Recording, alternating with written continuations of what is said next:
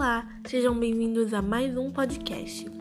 Eu sou a Tainá Ávila e hoje eu vou explicar um pouco sobre como funcionava o sistema político e econômico socialista que surgiu no século XIX e tomou força no século XX. Esse sistema foi muito importante e adotado por vários países e durou décadas.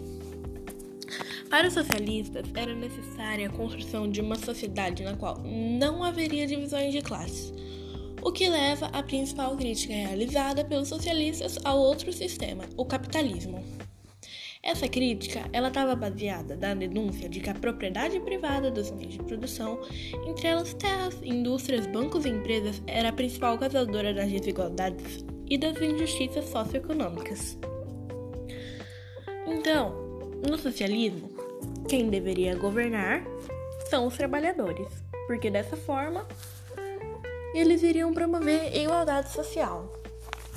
Porém, o socialismo ele não foi aplicado da forma que ele deveria ser. Na prática, foi totalmente diferente.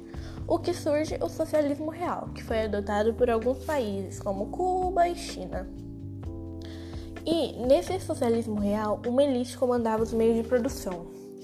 Então, o socialismo ele virou como se fosse outro sistema econômico, onde não havia igualdade social, porque os salários de eram de acordo com as necessidades de cada família.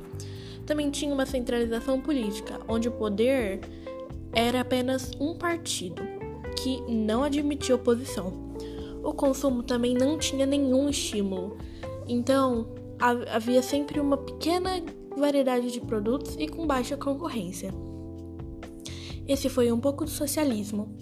Obrigada e até a próxima!